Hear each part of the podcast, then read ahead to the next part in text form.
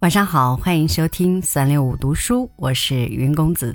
今天来和您分享的是汪曾祺的文章《豌豆》，邀您共赏。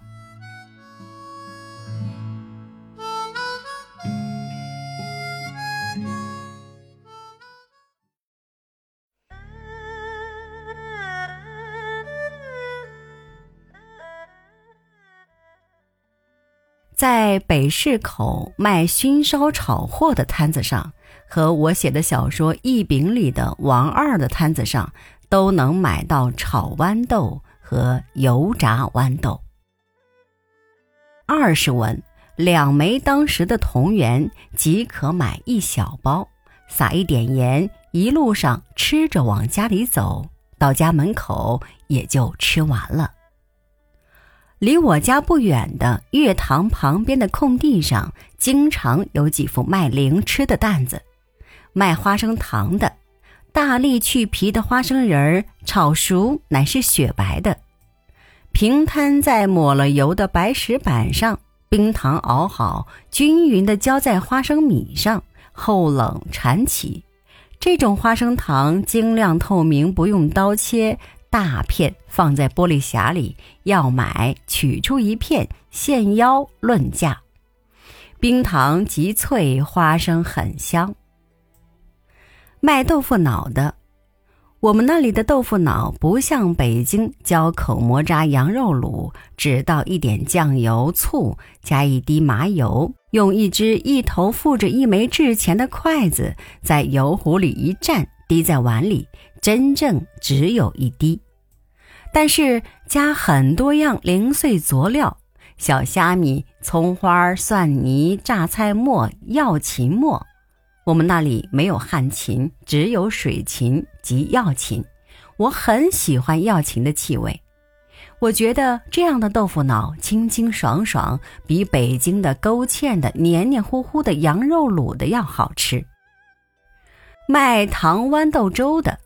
香精碗米和豌豆一同在铜锅中熬熟，盛出后加羊糖一勺。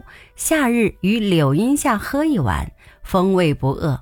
我离乡五十多年，至今还记得豌豆粥的香味儿。北京以制豌豆制成的食品最有名的是豌豆黄，这东西其实制法很简单。豌豆熬烂去皮，盛出细沙，加少量白糖，摊开压扁，切成五寸乘三寸的长方块，再加刀割出四方小块，分而不离，以牙签扎取而食。据说这是宫廷小吃，过去是小饭铺里都卖的，很便宜。现在只仿膳这样的大餐馆里有了，而且卖得很贵。夏天连阴雨天，则有卖煮豌豆的，整粒的豌豆煮熟，加少量盐，搁两个大蒜瓣在浮头上，用豆绿茶碗凉了卖。胡坊桥有一个傻子卖煮豌豆，给的多。胡坊桥一带流行一句歇后语：“傻子的豌豆多给。”北京别的地区没有这样的歇后语。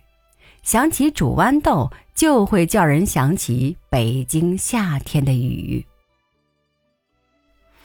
早年前有磕豌豆模子的，豌豆煮成泥，摁在雕成花样的木模子里，磕出来就成了一个一个小玩意儿，小猫、小狗、小兔、小猪，买的都是孩子，也玩了，也吃了。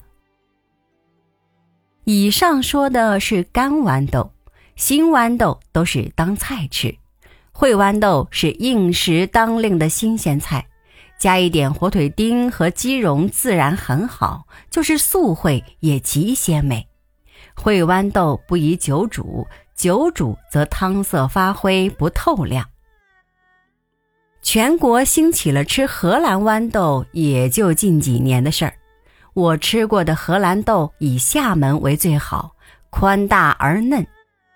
厦门的汤米粉中都要加几片荷兰豆，可以解海鲜的腥味儿。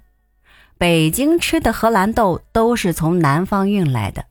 我在厦门郊区的田里看到正在生长的荷兰豆，打小架，水红色的小花，嫩绿的叶子，嫣然可爱。豌豆的嫩头，我的家乡叫豌豆头，但将“豌”字读成“安”。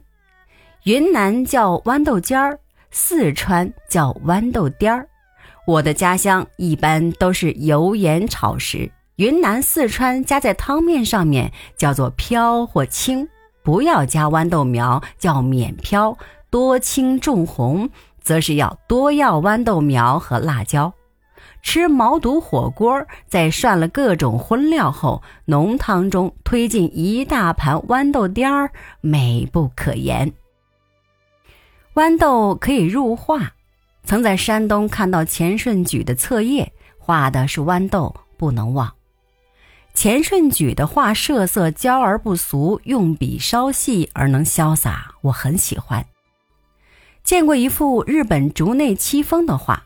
豌豆花叶颜色较钱顺举尤为艳丽，但不知道为什么在豌豆前面画了一条赭色的长蛇，非常逼真。